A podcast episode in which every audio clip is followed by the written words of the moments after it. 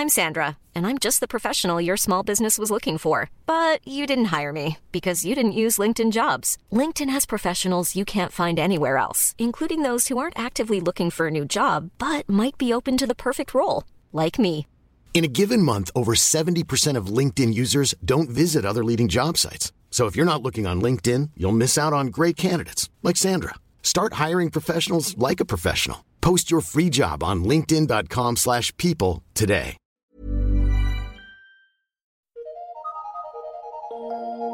Eu sou Mário Persona e essas são as respostas que eu dei aos que me perguntaram sobre a Bíblia. Você perguntou se a igreja primitiva usava instrumentos musicais na adoração e enviou inclusive um link de um site, site Got Questions, que costuma ter respostas bíblicas e corretas sobre muitas coisas.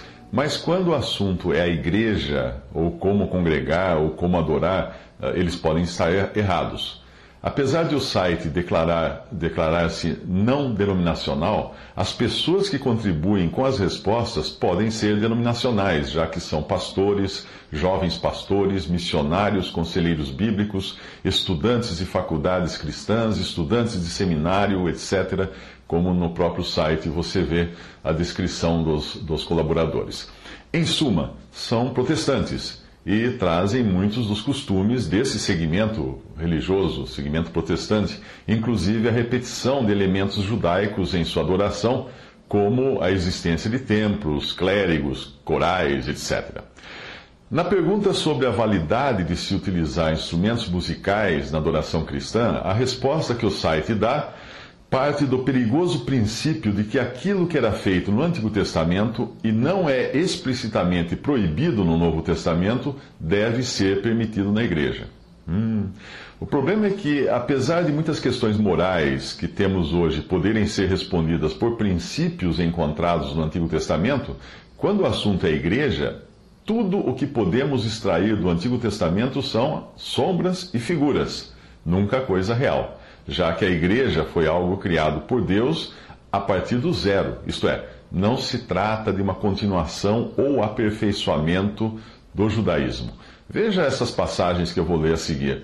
Colossenses 2, 16 a 17 diz: Portanto, ninguém vos julgue pelo comer ou pelo beber, ou por causa dos dias de festa, ou da lua nova, ou dos sábados, que são sombras das coisas futuras, mas o corpo é de Cristo.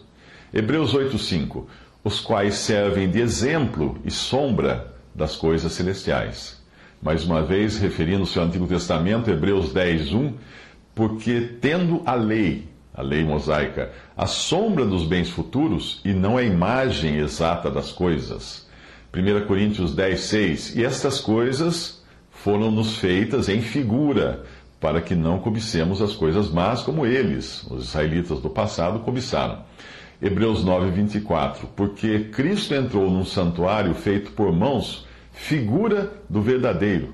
O site que você indicou diz que o fato de o Novo Testamento não condenar em nenhum lugar o uso de instrumentos musicais indica que a prática do Antigo Testamento foi continuada na igreja do Novo Testamento.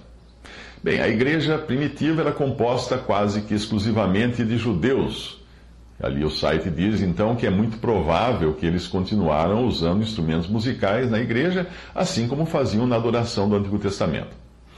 Bem, a percepção do, do, autor do, do site uh, de que os cristãos judeus teriam continuado as práticas da adoração judaica no cristianismo é correta. Realmente isso aconteceu. Mas isso não significa que eles estavam agindo corretamente, pois a epístola aos Hebreus foi, foi escrita justamente para corrigir esse erro. Se a resposta do site diz que está bem copiar os costumes do judaísmo na adoração cristã, o livro de Hebreus diz que está errado. Em Hebreus você aprende que os costumes do Antigo Testamento, importados para a igreja, deviam ser abandonados de vez.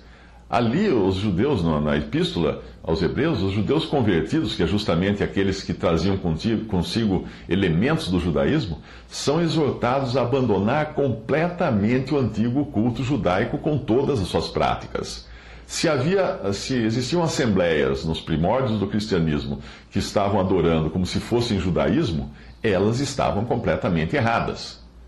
nós temos que entender que nem sempre a prática dos primeiros cristãos era a doutrina dada, a sã doutrina dada por Deus através do Espírito Santo e principalmente através de Paulo, para que eles andassem daquela maneira. Muitas vezes a prática estava errada dos primeiros cristãos. Uma passagem mais. Temos um altar de que não tem direito de comer os que servem ao tabernáculo. O tabernáculo era o, centro da adoração judaica, do judaísmo. Por isso também Jesus, para santificar o povo pelo seu próprio sangue, padeceu fora da porta. Saiamos, pois, a ele, a Jesus, fora do arraial, levando o seu vitupério ou sua vergonha, porque não temos aqui cidade permanente, como era Jerusalém dos judeus mas buscamos a futura. Isso está em Hebreus 13, de 10 a 14, é bom você ler. A adoração de costu... a adoção, perdão, a adoção de costumes judaicos na adoração cristã, na igreja primitiva, realmente aconteceu antes que a verdade da igreja fosse revelada a Paulo e depois aos outros apóstolos. Portanto, nós vemos no início do livro de Atos, e Atos é um período de transição, que os cristãos continuaram frequentando o templo Deus colocou um basta naquilo ao, ao, permitir uma perseguição na Judéia que espantou, afugentou os cristãos para longe do centro de adoração que Deus havia instituído no Antigo Testamento, que era o Templo de Jerusalém. Atos 8.1 E fez-se naquele dia uma grande perseguição contra a igreja que estava em Jerusalém, e todos foram dispersos pelas terras da Judéia e de Samaria, exceto os apóstolos. Deus estava deixando claro que nada mais havia no templo ou em Jerusalém que devia ser usado na adoração cristã. Esta era completamente, a adoração cristã era completamente distinta do judaísmo. E ninguém mais encontraria Deus no templo de Jerusalém, pois aquela casa ficaria deserta, como o Senhor Jesus falou em Lucas 13, 35. Quando Jesus saiu do templo, em Mateus 24, 2, o lugar ficou vazio e destinado à destruição. Ele literalmente saiu do templo em Mateus 24, 2. A perseguição aos judeus convertidos continuou de modo que precisaram fugir ali em Atos uh, para bem longe de Jerusalém e do templo, o que acabou também contribuindo para a expansão do evangelho e para que os gentios fossem acrescentados em grande número ao corpo de Cristo. A passagem é esta. E os que foram dispersos pela perseguição que sucedeu por causa de Estevão Caminharam até a Fenícia, Chipre e Antioquia, não anunciando a ninguém a palavra, senão somente aos judeus. E havia entre eles alguns homens, síprios e sirenenses, os quais, entrando em Antioquia, falaram aos gregos, anunciando o Senhor Jesus. E a mão do Senhor era com eles, e grande número creu e se converteu ao Senhor. E chegou a fama destas coisas aos ouvidos da igreja que estava em Jerusalém. E enviaram então Barnabé a Antioquia o qual, quando chegou e viu a graça de Deus, se alegrou e exortou a todos a que permanecessem no Senhor com propósito de coração, porque era homem de bem e cheio do Espírito Santo e de fé. E muita gente se uniu ao Senhor. Você lê isso em Atos 11, 19 a 24. Mais adiante, no ano 70 da era cristã, Deus permitiria a destruição completa do Templo de Jerusalém para não sobrar qualquer vestígio da adoração judaica, que nada tinha a ver com o algo novo que Deus trazia, que era a igreja.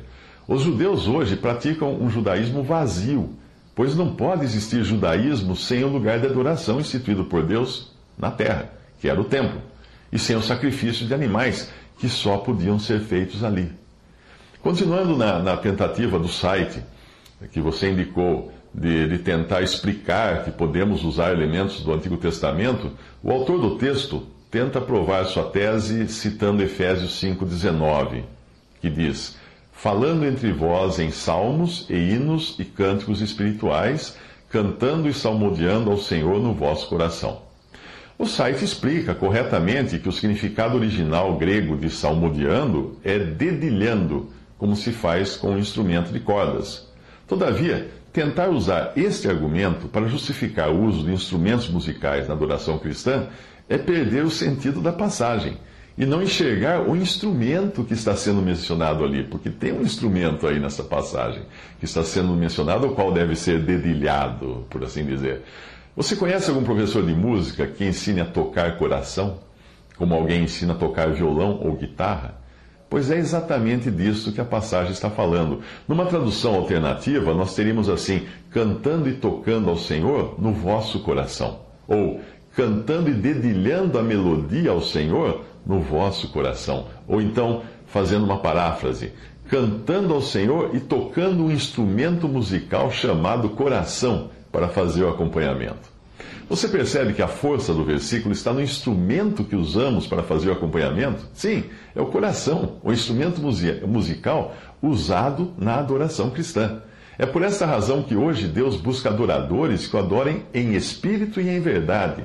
João 4, 23. A passagem está falando do espírito humano, não do Espírito Santo. Pois é assim, em espírito, letra minúscula, que o cristão tem o privilégio de adorar. Uma pessoa sentada em silêncio pode perfeitamente adorar em espírito, no seu próprio espírito, e salmodiar no seu coração, dedilhando a melodia no seu coração. No judaísmo, isso não era possível, porque a adoração era toda exterior.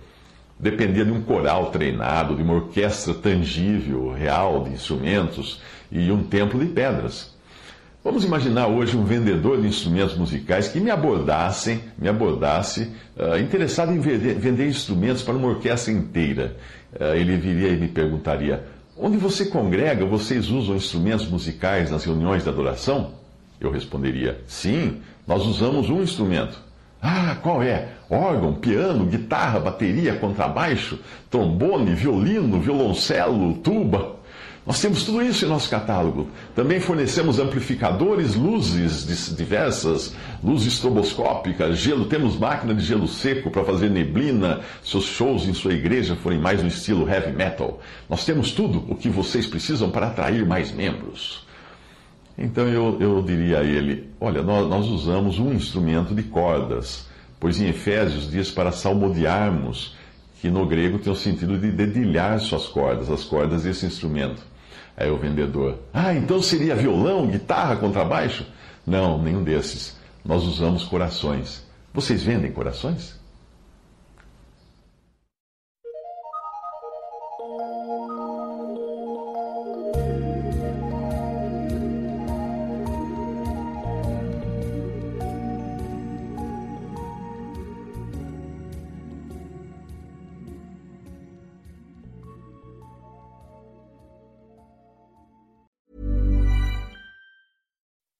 When you make decisions for your company, you look for the no brainers. If you have a lot of mailing to do, stamps.com is the ultimate no brainer. Use the stamps.com mobile app to mail everything you need to keep your business running with up to 89% off USPS and UPS. Make the same no brainer decision as over 1 million other businesses with stamps.com. Use code PROGRAM for a special offer. That's stamps.com code PROGRAM.